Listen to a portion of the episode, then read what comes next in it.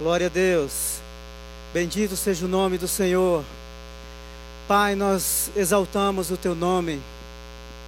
Tu és o Deus do sobrenatural. Tu és aquele que faz infinitamente mais além daquilo que pedimos ou pensamos, segundo o poder que opera em nossas vidas.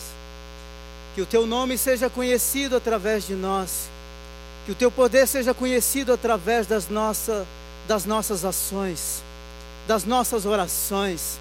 Em nome de Jesus, desnuda o teu braço em favor do teu povo.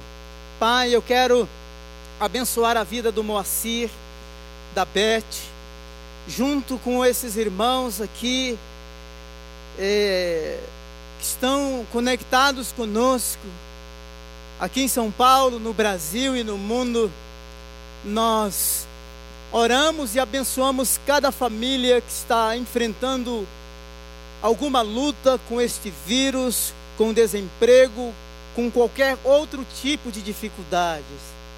Eu quero abençoar a vida do Moacir, da Beth, abençoar o coração da Simone, Deus que que está com o esposo, com o Bosco, eh, sendo tratado por causa da Covid. Abençoamos o coração do pastor Jordélio, do Pedro, dos filhos do Pedro e do João. Oramos para que recebam consolo, recebam graça, força, unção, direção, em nome de Jesus. Senhor, Senhor, em nome de Jesus, olha nesta manhã para as ameaças. Senhor, muitas vidas, muitas famílias estão sendo afligidas Muitas famílias estão sofrendo. Oramos em nome de Jesus por milagres nesses dias. Que o Deus do sobrenatural seja revelado, seja conhecido. Deus, Deus, em nome de Jesus, seja conhecido através das nossas ações, das nossas palavras de encorajamento, que as nossas orações sejam respondidas em nome de Jesus. Tantas outras famílias que estão sofrendo. Senhor, no aqueles que colocaram seus nomes aí no chat enquanto participam deste culto online, nós abençoamos estes nomes, abençoamos essas famílias que estão representadas. Meu irmão, você que está agora é, conectado conosco, você que leu algum nome, algum pedido de oração, eu vou pedir que você levante a sua voz em favor desta desta família, em favor desta pessoa, em nome de Jesus. Abençoe agora. Abençoe esta família. Ore por ela. Em nome de Jesus. Abençoamos a esposa do Rogério. Deus que perdeu o esposo nessa nesta última semana, oramos para que o coração dela seja consolado pelo Senhor em nome de Jesus. Colocamos também esses dias de intercessão, de oração e de jejum. Que o Senhor nos una em torno deste propósito. Que o Senhor nos dê uma somente um só coração. Nós não queremos nos distrair com absolutamente nada, mas queremos buscar a tua face, queremos buscar a tua presença, queremos nos humilhar diante do Senhor perdoa os nossos pecados, perdoa os pecados da nossa nação, perdoa os pecados da nossa cidade. Senhor, pedimos perdão pelos pecados das autoridades da nossa nação. Vem e sara, cura a nossa terra, ó Deus, em nome de Jesus. Abençoamos a liderança da igreja, abençoamos o pastor Jonas, a Solange, toda a equipe pastoral. Deus guarda, Senhor eterno, os líderes da nossa igreja, aqueles que estão aqui, aqueles que estão no sertão, os missionários que estão espalhados pelos campos, que haja graça, que haja proteção, que haja unção, Senhor, em nome de Jesus, e que o Senhor nos guarde para que possamos continuar trabalhando, servindo ao povo sob o qual o Senhor nos constituiu como líderes e como pastores, em nome de Jesus. Em nome de Jesus. Em nome de Jesus, oramos para que nestes dias, nestes dias, a nossa esperança seja renovada e que possamos buscar em Ti as respostas que precisamos, pois certamente Tu és aquele que supre as nossas necessidades. Oramos, ó Deus, em nome de Jesus, em nome de Jesus. Glória a Deus, louvado seja o nome do Senhor. Muito bem-vindo, muito bem-vindo. Um prazer imenso ter você conosco nesta manhã. Eu queria que você, nesta semana, intensificasse as suas orações. Esta semana foi uma semana muito difícil para todos nós. O nosso querido pastor Jordélio, ele perdeu a esposa, a Meire. A esposa passou para o Senhor e nós temos orado por ele, chorado com ele. Queria que você orasse pelo pastor Jordélio, por toda a família, o filho Pedro e João, um de 12 e outro de 6 anos. Continuasse orando pelo Bosco, para que Deus restaure por completo. Ontem o Bosco teve uma melhora.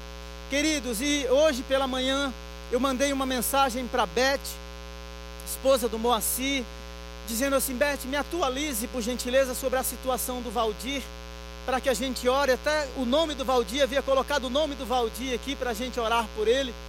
E aí, enquanto estava aqui já no culto, a Beth mandou uma mensagem dizendo que o Valdir é, faleceu. Eu queria que você orasse pelo Moacir, pela Beth, por todos os familiares. O Moacir perdeu um irmão há mais ou menos umas duas, três semanas atrás. E nós precisamos, como igreja, realmente nos juntarmos em oração como um corpo vivo como um corpo vivo. Não somente orarmos, mas realmente pegarmos os nossos telefones e ligarmos para as pessoas, orarmos por elas. Há tanto desespero, há tanta falta de esperança. As pessoas estão aflitas e nós, neste tempo, somos a voz da esperança no meio deste caos em nome de Jesus. Nós somos os instrumentos de consolo neste, neste tempo de perdas, de desespero e de tanta dor, tanta dor. Quero também encorajar você. No próximo sábado à noite, o mesmo no domingo pela manhã, sabe aqueles cinco nomes que você está orando? Queria que você pegasse o link do culto da próxima semana e você mandasse para os seus amigos. Queria que você entrasse nas nossas redes aí, no nosso aplicativo, nas nossas redes sociais e, e conseguisse pelo WhatsApp, pelos nossos contatos, o, uma célula para que você convide os seus amigos. E se você ainda não é parte de uma célula, participe de uma célula. É uma reunião de amigos online em que você realmente pode convidar os seus amigos para ouvir uma palavra de cura, de restauração e de, e de encorajamento. Então, ore por essas pessoas, é, ligue para elas, mas também convide estas pessoas para ouvirem uma mensagem uma mensagem de esperança, de cura e de restauração. Amém? No próximo domingo, o nosso querido pastor Jonas vai estar aqui de volta, ele vai estar ministrando, ministrando para nós, para nós e certamente Deus o usará poderosamente. Tá bom? Então convide os seus amigos, ore pela liderança da igreja. Nós precisamos trabalhar muito neste, neste tempo, ok? É, eu acho que por enquanto é isso aqui, tá? Se você sabe de alguém que está sofrendo, uma das mensagens que o pastor Jonas postou e um, uma orientação que nos deu, e nós já estamos trabalhando muito bem nisso, mas queremos é, envolver toda a igreja ele disse assim: nenhum membro da Igreja Batista do Povo deve passar fome. Então a ação solidária, você viu aí, não é? No relatório e também as necessidades da semana. Você faça a sua doação, é, água sanitária, fubá, farinha, feijão, aquilo que a gente precisa para que nenhum membro da Igreja Batista do Povo é, passe necessidade. E graças a Deus, o nosso povo tem sido abençoado. Então, contribua, faça a sua doação. Louvamos a Deus porque não tem nos faltado absolutamente nada. Deus tem nos dado um coração fiel. E muito obrigado pelas suas ofertas, pelas suas contribuições, pelos seus dízimos. E certamente juntos nós vamos passar por essa grande tempestade, porque o Senhor está conosco. Eu quero ministrar a segunda parte da mensagem perseguição a uma igreja em ação. Perseguição a uma igreja em ação. E eu queria que você guardasse aí três verbos. Três verbos. O primeiro verbo é o verbo relatar. Então, relate, revive, revise, relatar, revisar e revestir. Relatar, revisar e revestir. Eu queria que você guardasse essas três palavras. Ou relate, revise e revista-se. E no final desta ministração, nós vamos ter aqui, nesta manhã, uma ação prática nesses últimos dois meses eu ministrei uma série é, é, no livro baseado no livro de Atos e eu quero continuar no livro de Atos. Quando você lê o capítulo 3, que aquele mendigo que estava na porta do templo, ele é curado. Ao ler o livro de Atos, você vai perceber que esse milagre, ele ocupa o capítulo 3, o capítulo 4 e parte do capítulo 5. Então, o impacto é, do, da manifestação do poder sobrenatural de Deus na vida daquele homem não é somente o impacto pessoal, mas toda a cidade é impactada. O povo da cidade é impactado. Os líderes da cidade são impactados. E depois que essa notícia corre pela cidade, as autoridades, como mencionei nas últimas ministrações, eles querem impedir o crescimento do Evangelho. Então, em Atos, no capítulo 4, no verso 16, o texto diz assim: Que faremos com esses homens? Todos que moram em Jerusalém sabem que eles realizaram um milagre notório. Sabem, todos que moram em Jerusalém, sabem que eles realizaram um milagre notório. E eles dizem assim: Nós não podemos negar isto. Ou seja, a igreja naquele momento era uma igreja fora da caixa, uma igreja fora da bolha. O milagre se tornou notório. Capítulo 4, verso 17 diz assim: Todavia, para impedir, era isso que eles queriam fazer.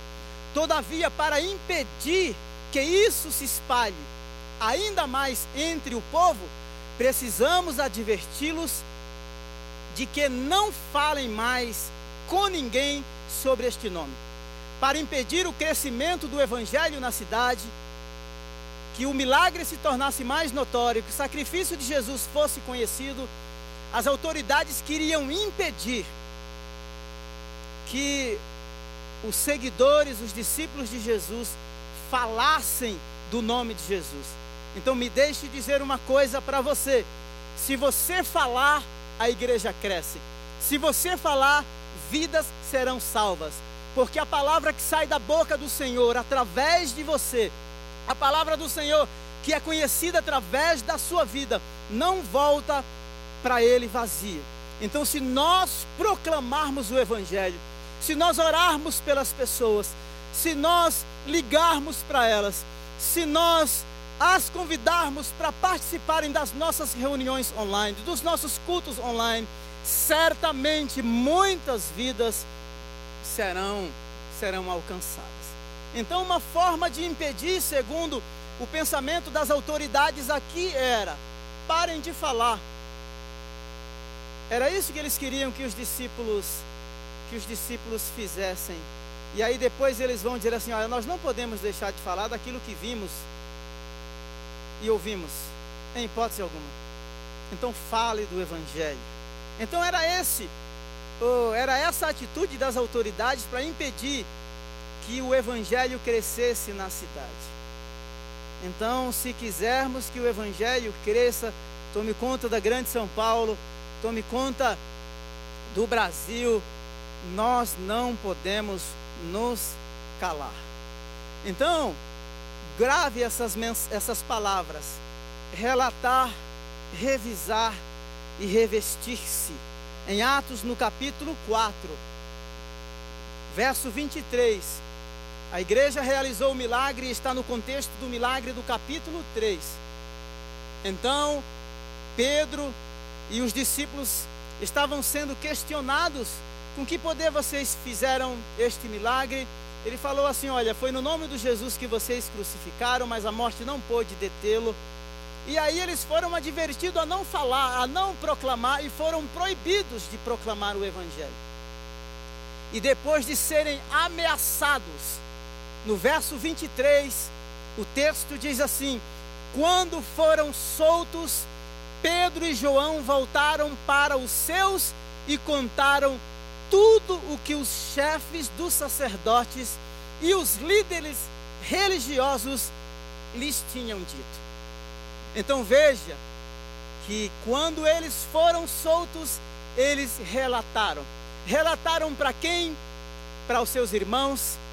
Relataram para quem? Para aquele grupo que estava intensamente orando por eles enquanto eles estavam sendo questionados enquanto eles estavam sendo pressionados, enquanto eles estavam é, sendo advertidos pelas autoridades daquela nação a não mais pregar o Evangelho.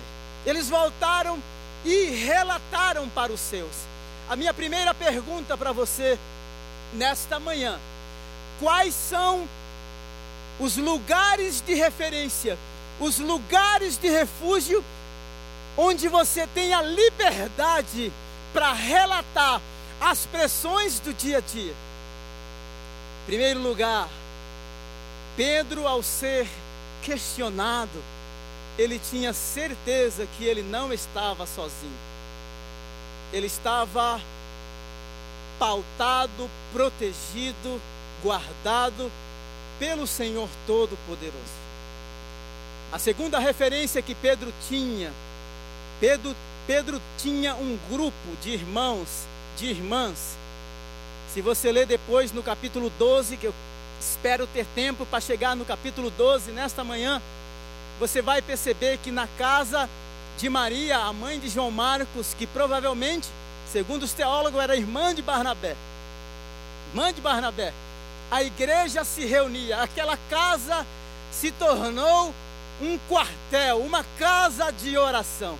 E a igreja orava de forma fervorosa, intensamente. A pergunta é: nos dias de pressão, nos dias de perseguição, quais são os seus lugares de refúgio? Quais são os seus lugares de abrigo? Uma célula é um lugar de abrigo. Uma casa é um lugar de abrigo. Um amigo é uma referência de abrigo um intercessor, um discipulador. Pedro, ao voltar daquela, daqueles questionamentos e ter recebido toda aquela pressão das autoridades judaicas, proibindo de que não falasse mais do amor de Jesus, ele tinha um lugar de referência para ir ele tinha ouvidos de, ouvidos de pessoas para quem ele podia contar, relatar, compartilhar quão difícil foi aquele questionamento, quanta pressão ele recebeu. Nós precisamos, nestes dias, termos lugares de refúgio. Eu estou eu, na última quarta-feira, E há uns meses atrás eu preguei uma série aqui no culto das oito sobre a vida de Davi. Davi se tornou rei de Israel. Depois que o Espírito de Deus se retirou da vida de Saul, o Espírito de Deus, Deus veio sobre a vida de Davi. Saul começa a persegui-lo porque Davi se tornou um oficial do exército, é, o melhor oficial do exército de Saul. Então Davi agora, embora sendo rei, sem palácio, rei sem exército, rei sem servos, ele começa a fugir, é um homem em fuga. E Davi se refugia nas cavernas. Davi se refugia nas cavernas. Lembre-se de uma coisa: as cavernas que Davi se refugiou, ele conheceu estas cavernas nos dias de anonimato quando ele cuidava das ovelhas lá no campo, sozinho, absolutamente sozinho. Dias de anonimato não são páginas em branco. Dias de anonimato são dias em que Deus forja e forma a nossa história, em que Deus se revela para nós. Certamente Davi conhecia as montanhas na, como a palma de sua mão. Talvez quando cuidava do rebanho, lá no deserto, ia resgatar as ovelhas feridas, aquelas que se dispersavam. Nos dias de tempestade, aquelas montanhas, aquelas cavernas se tornaram lugar de abrigo contra as tempestades de areia, os dias frios, dias de anonimato na perspectiva divina, não são páginas em branco. Aquelas cavernas em que Davi se refugiara, ele pôde escrever os seus salmos e dizer que Deus era o refúgio dele, que Deus era a fortaleza. Ao ler 1 Samuel no capítulo 23, no verso 16, o Jonatas diz para ele assim: vai para aquela caverna. O Jonatas o procura e o ajuda a encontrar. Esse texto é lindo. 1 Samuel capítulo 23, verso 16. O texto diz que Jonatas procura Davi e, e o ajuda a encontrar forças em Deus.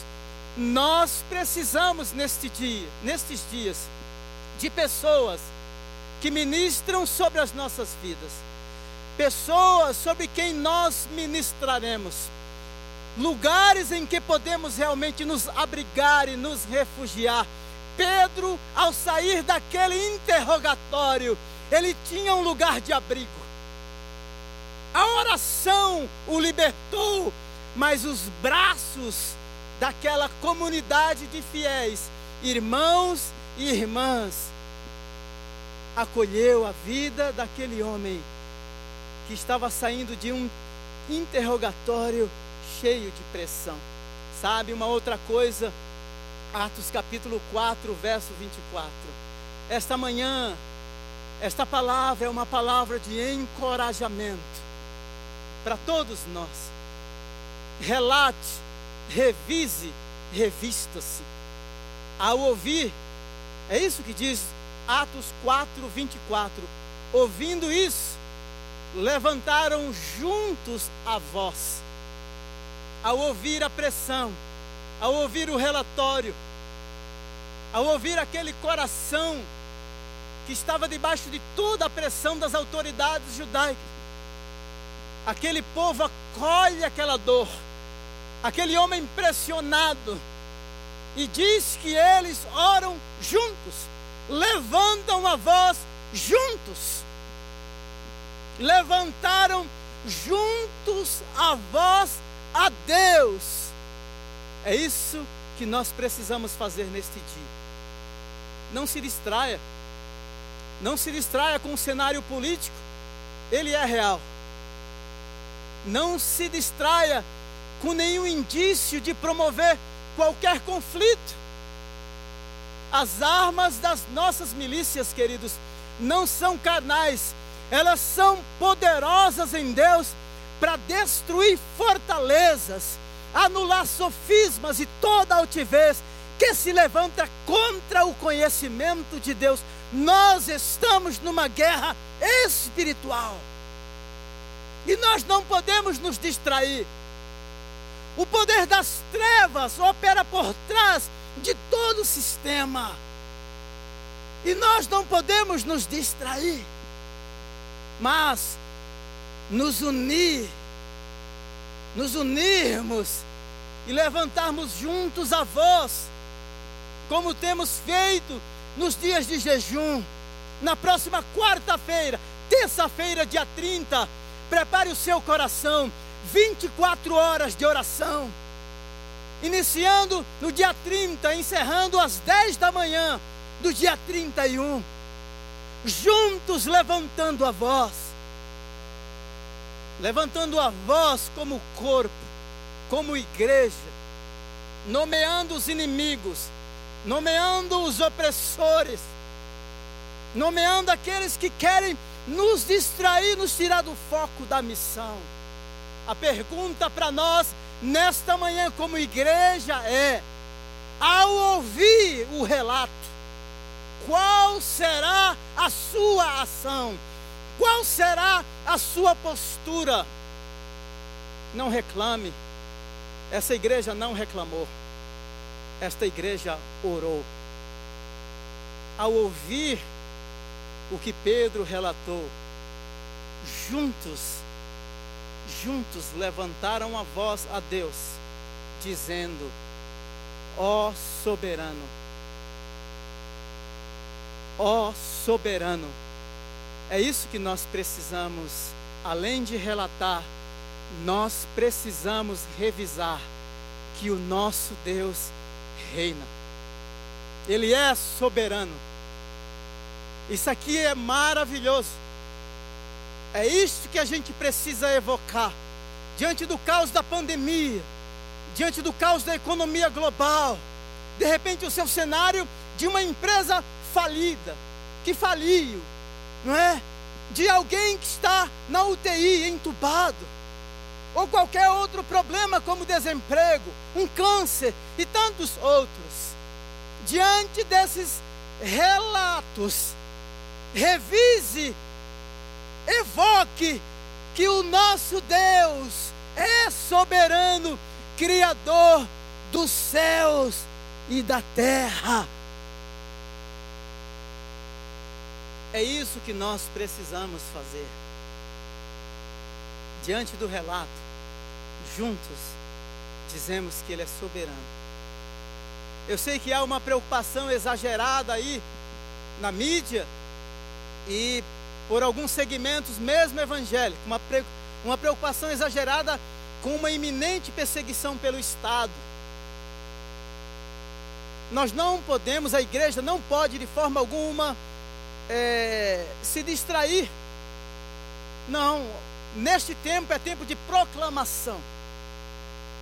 A preocupação exagerada com uma iminente perseguição pelo Estado, a igreja pode ser uma forma de distração para nos impedir de proclamar o Evangelho, cumprir nossa missão e evangelização do mundo. É por isso que nós temos enfatizado: nós não vamos seguir as pressões do sistema. O nosso nível de diálogo está acima de tudo isso, porque o nosso Deus reina ele é soberano.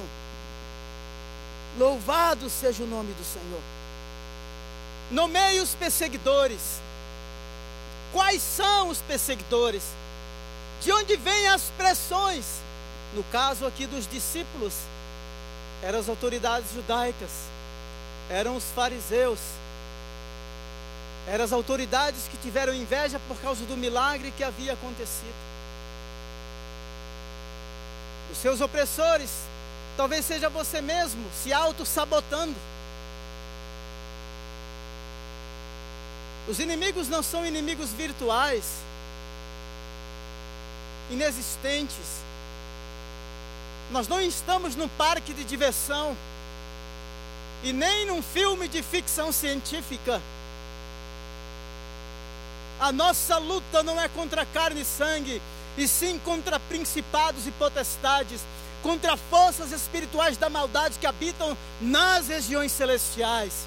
No verso 10 de Efésios 6:10, o apóstolo Paulo diz assim: Irmãos, Fortalecei-vos no Senhor e na força do seu poder.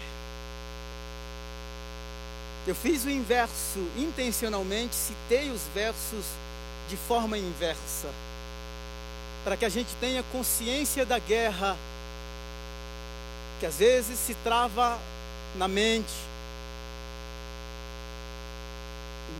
nas relações, as pressões que vêm.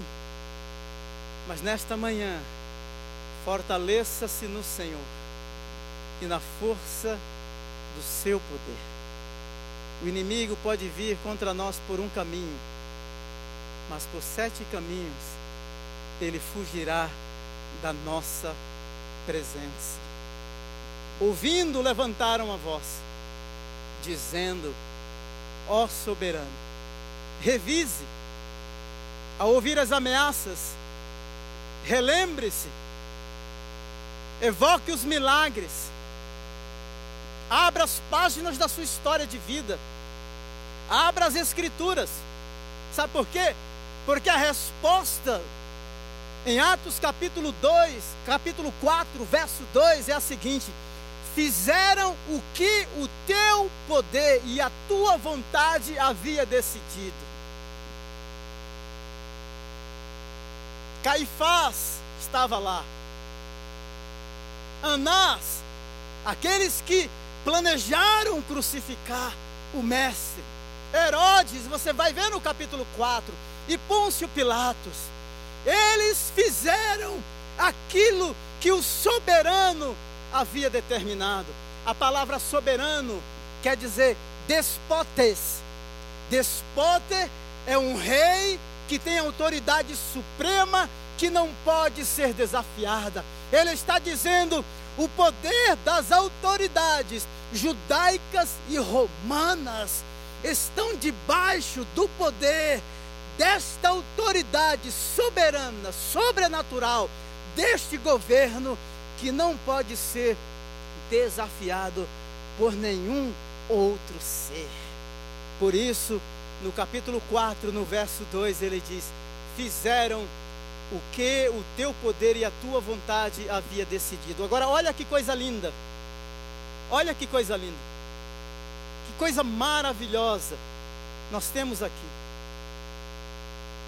O texto diz que os reis, ele cita o Salmo no capítulo 4, o Salmo 2, diz que os reis eles conspiravam em vão. Capítulo 4, verso 25 diz assim: Tu falaste, Deus falou antes, ó soberano, Criador, revise a história tu falaste, revise a história. Ele já disse. O que foi que ele disse? Tu falaste pelo Espírito Santo, por boca do teu servo, do teu servo, nosso pai Davi. Por que se enfurecem as nações e os povos conspiram em vão? Vamos jogar os 90 minutos. A vitória é nossa. Eles conspiram, mas conspiram em vão. Tentaram matar o ungido na cruz do Calvário, a morte não o deteve. O paralítico à porta do templo não ficou lá para sempre. Pelo poder do Messias ele foi curado. Atos capítulo 9. Saulo pega cartas para ir perseguindo os cristãos. Na estrada de Damasco, ele é barrado, parado. Esse é o nosso Deus. Saulo, Saulo, por que me persegues? Relate, revise, porque Ele é soberano, Criador dos céus e da terra. Relate, revise, porque Ele já falou por meio do Espírito Santo que toda conspiração será vão contra o ungido do Senhor. E aí ele cita de forma irônica, me permita dizer isso, 4:27, Atos 4:27. De fato, Herodes e Pôncio Pilatos reuniram-se com os gentios e com os, e com os povos de Israel nesta cidade para conspirar contra o teu santo servo Jesus a quem ungiste. Aí eu relembro 4:2, Atos 4:2, fizeram o que o teu poder e a tua vontade havia decidido de antemão que acontecesse. Abra as páginas da sua história de vida e veja quantos milagres o Senhor já realizou. Quantos milagres. As autoridades aqui dançam de acordo com o ritmo do soberano. A criação aqui dança de acordo com o ritmo do Criador. Louvado seja o nome do Senhor. Glória a Deus por isso. Revise. Não basta relatar. Porque os inimigos tentam nos pressionar de forma tão intensa para nos distrair e perdermos o foco da nossa missão e o real propósito para qual ou para, para quais existimos. Era isso que eles queriam fazer: impedir que o evangelho se espalhasse. Mas a igreja já estava fora da bolha, não era uma igreja gueto. O milagre se tornou notório. O nome de Jesus precisa se tornar notório nesta cidade, na sua casa, na sua rua, no seu bairro, em São Paulo e no Brasil. Saibam, senhores, Atos 4:10. Saibam, senhores, e todo Israel, que por meio do nome de Jesus o Nazareno, a quem os senhores crucificaram, mas a quem Deus ressuscitou, vocês tentaram matá-lo, mas a morte não o deteve. Abra a sua história. Precisamos revisar a história deste Deus que nos resgatou, com quem temos tido experiências de ver a manifestação sobrenatural do seu poder e da sua graça diariamente. Diariamente. Na nossa vida, na vida dos familiares, na vida de amigos. Então não somente relate, mas revise. Sabe uma coisa interessante? É que tem, depois que esses homens são questionados, o Sinédrio se reúne no capítulo 5, e essa história desse homem chamado Gamaliel, que possivelmente foi aí o tutor do apóstolo Paulo, ele está no Sinédrio, pede para que tirem é, os discípulos da reunião, e ele diz assim, capítulo 5, verso 34, mas um fariseu, mas um fariseu chamado Gamaliel, mestre da lei, respeitado por todo o povo, levantou-se no sinédrio e pediu que os homens fossem retirados por um momento. Então lhes disse: Israelitas, considerem cuidadosamente. Eu quero que você revise a sua história e considere cuidadosamente. Olha o que é que ele diz. Ele conta a história de dois conspiradores, Teudas e Judas. Eu não vou entrar nos pormenores, mas esses dois fatos históricos são recentes. Possivelmente um no ano 34, o outro no ano 41 da era cristã. Estava lá, muito fresco na memória de Gamaliel. Aí ele diz assim: há algum tempo apareceu Teudas reivindicando ser alguém, e cerca de 400 homens se juntaram a ele.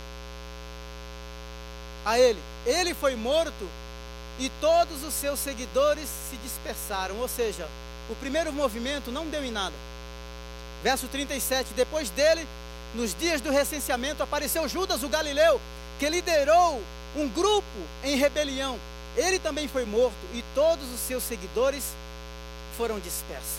Aí ele conclui, ele usa, portanto, Portanto, é uma conjunção conclusiva. Ou seja, olhe os autos do processo. Revise a história. É isso que ele diz. Portanto, eu concluo. Verso 38. Neste caso, eu os aconselho: deixe esses homens em paz e soltem-nos. Se o propósito ou atividades dele for de origem humana, fracassará. Se proceder de Deus, vocês não serão capazes de impedi-los, pois se acharão lutando contra Deus. Gamaliel revisa a história e ele vai dizer assim: os movimentos de origem humana que temos nos anais da nossa história, né? Revisando e analisando a nossa história, os autos do processo, os anais da história. Dois movimentos de conspiração contra o Estado fracassou. Mas é o seguinte, portanto, deixa esses homens, porque se esse movimento é humano, ele vai fracassar.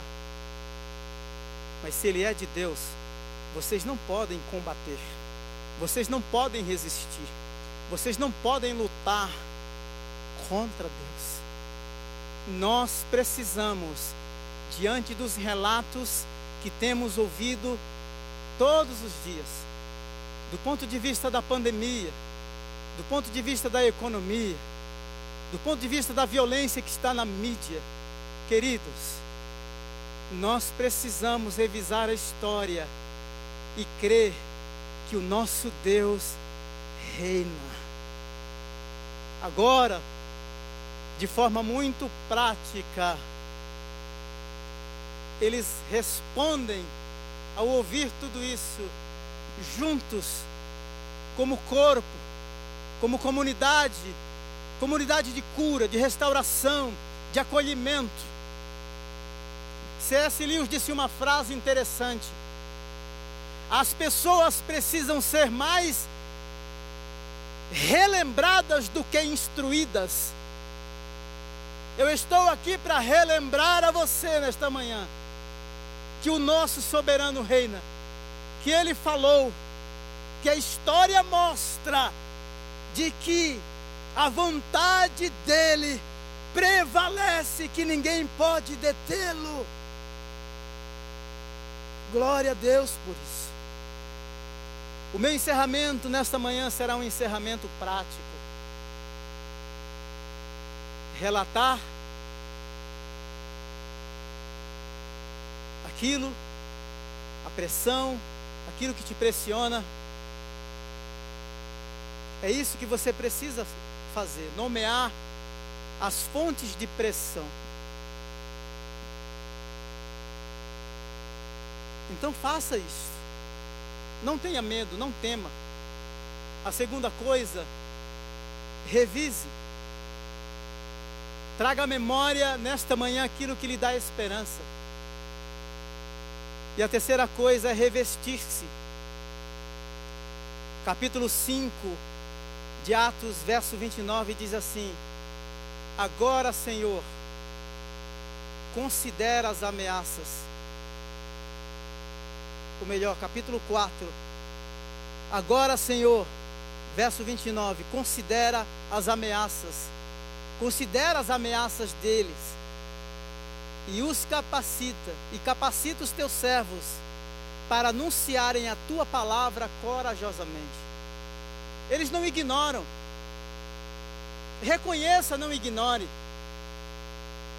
A segunda coisa, ore, não se apavore. Verso 30 diz assim: Estende a tua mão para curar e realizar sinais e maravilhas por meio do nome do teu santo servo Jesus. Relatar, rever, revestir-se. E sabe o que é que o texto diz? Depois de orarem, a resposta é imediata. Depois de orarem, tremeu o lugar em que estavam reunidos e todos foram cheios do Espírito Santo. Às vezes a gente ignora os fatos. Não é verdade? A gente sublimina, a gente dissocia, a gente mascara, a gente maqueia. Os inimigos aqui são reais. Eles têm nome, têm endereço. As pressões estão vindo. E a igreja está sentindo na pele a pressão. E eles não ignoram, mas dizem: Senhor, considera, olha as ameaças, estende as tuas mãos. É isso que nós precisamos dizer para as pessoas a quem nós vamos contatar.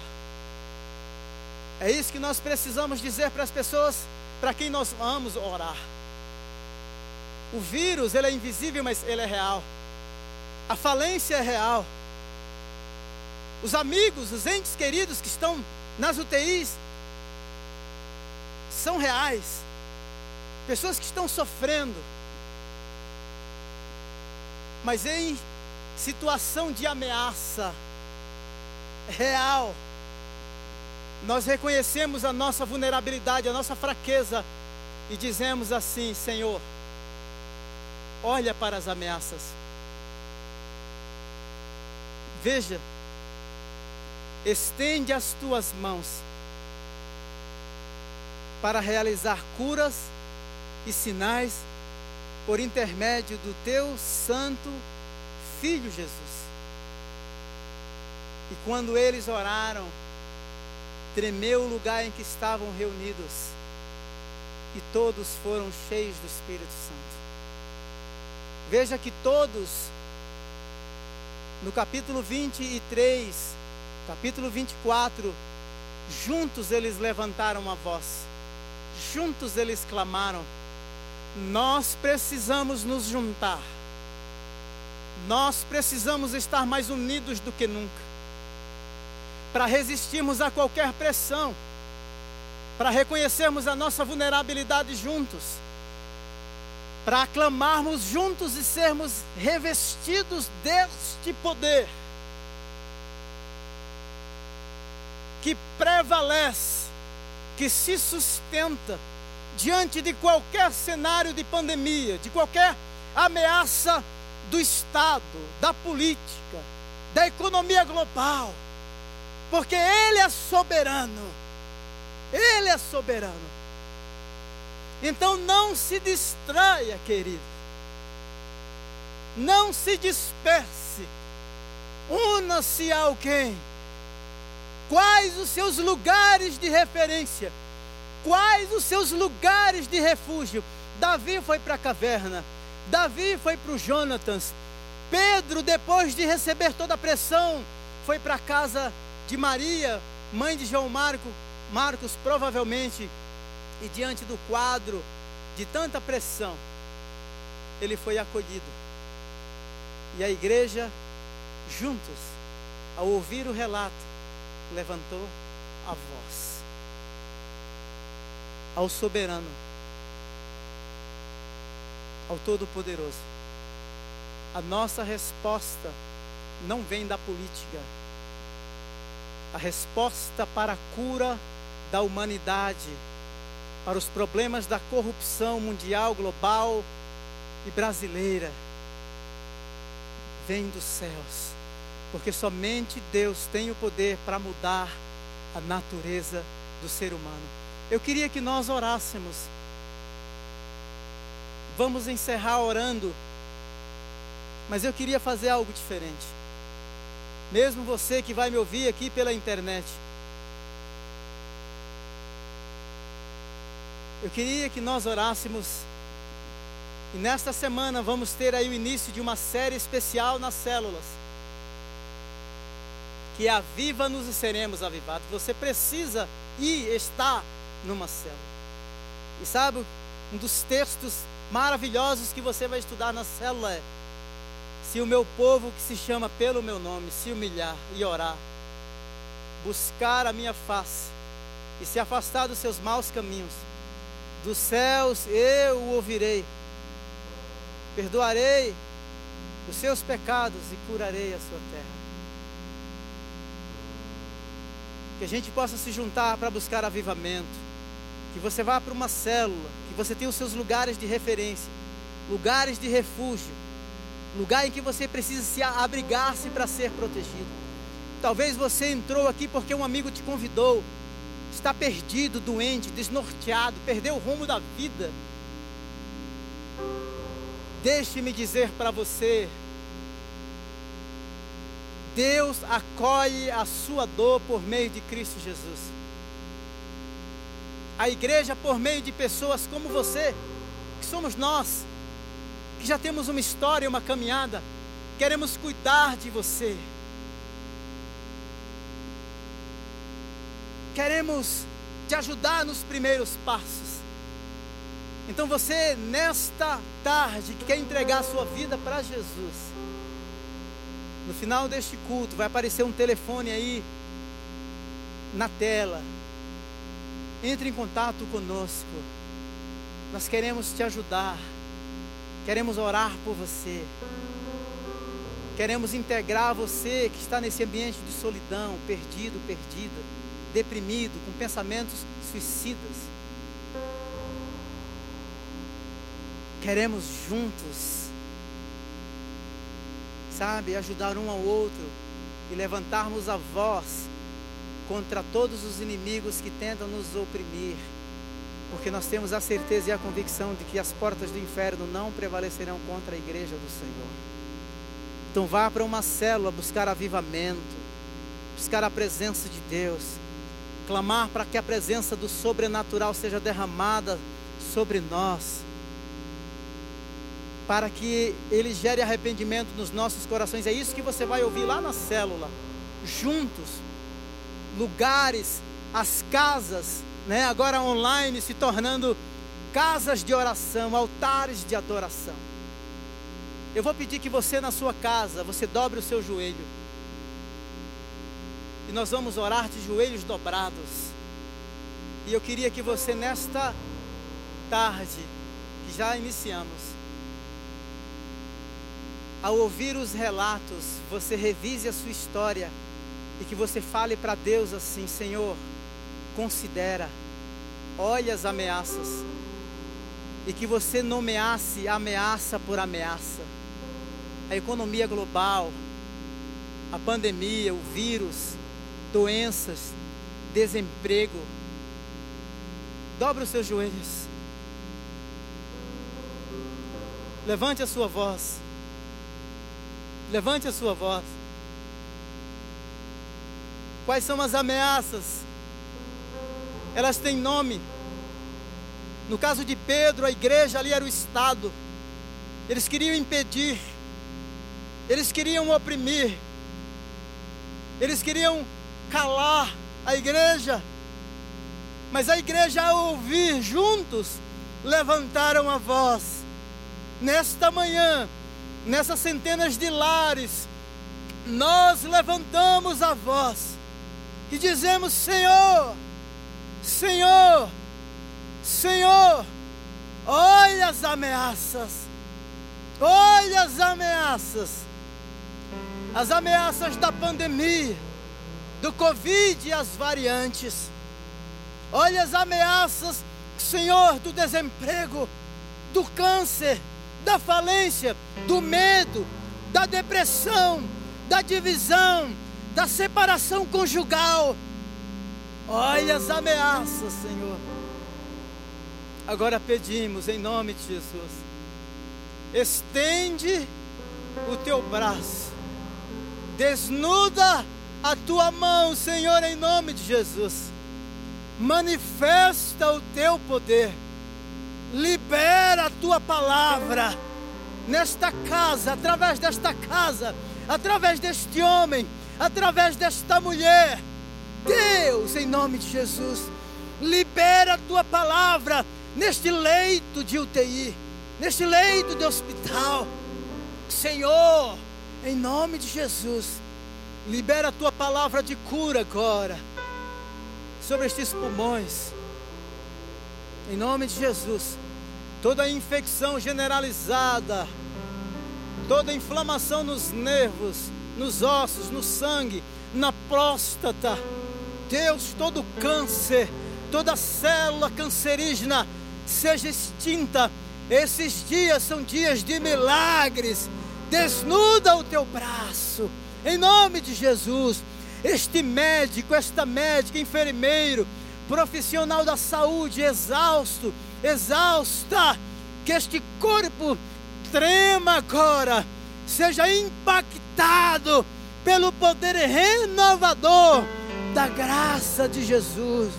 Deus, em nome de Jesus, desnuda o teu braço, desnuda o teu braço, visita os hospitais, ministramos consolo sobre a vida do Moacir, da Bete, sobre a vida do Jordélio, do Pedro, do João, da Joelma, todos os familiares.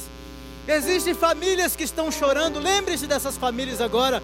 Ministre consolo sobre a vida delas. Há esperança, porque tu és o Deus de todo consolo e de toda graça. Senhor, esta semana iremos trabalhar intensamente, nos colocaremos na brecha por meio da oração, do jejum, ministrando cura e orando por dias de milagres.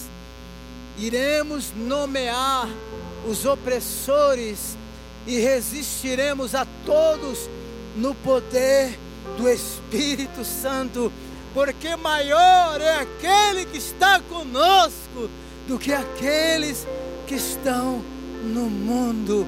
Deus, e ao orar, tremeu o lugar que estavam reunidos, que esta sala, Senhor, onde esta voz, esta oração está sendo feita, onde esta oração está chegando, ó Deus, ou especificamente para estas famílias, que sejam impactadas pelo poder, que sejam chacoalhados pelo poder da oração, pela visitação dos céus, em nome de Jesus, em nome de Jesus, dias melhores virão, dias melhores virão, porque o soberano reina, o soberano falou, e as nações e os povos conspiram em vão contra os escolhidos, contra o ungido ou contra o povo do Senhor. Eu abençoo a sua casa nesta manhã. Eu abençoo o seu coração. Senhor, eu abençoo a liderança da Igreja Batista do Povo. Abençoo os missionários. Abençoo, Senhor eterno, os ministros de louvor desta casa, a diaconia, os capelães, os profissionais da saúde, os empresários. Deus, em nome de Jesus, oramos por dias de milagres em nós e através de nós, em nome de Jesus. Glória a Deus, louvado seja o nome do Senhor. O telefone vai aparecer aí na tela. Entre em contato conosco conecte-se a uma célula para que juntos possamos levantar a voz contra todos os opressores e inimigos, para que juntos possamos vencer como um corpo que cresce e que edifica-se a si mesmo. Deus te abençoe. Tenha uma semana abençoada, cheia da graça e da presença cuidadora, protetora do Senhor, em nome de Jesus. Amém. Glória a Deus.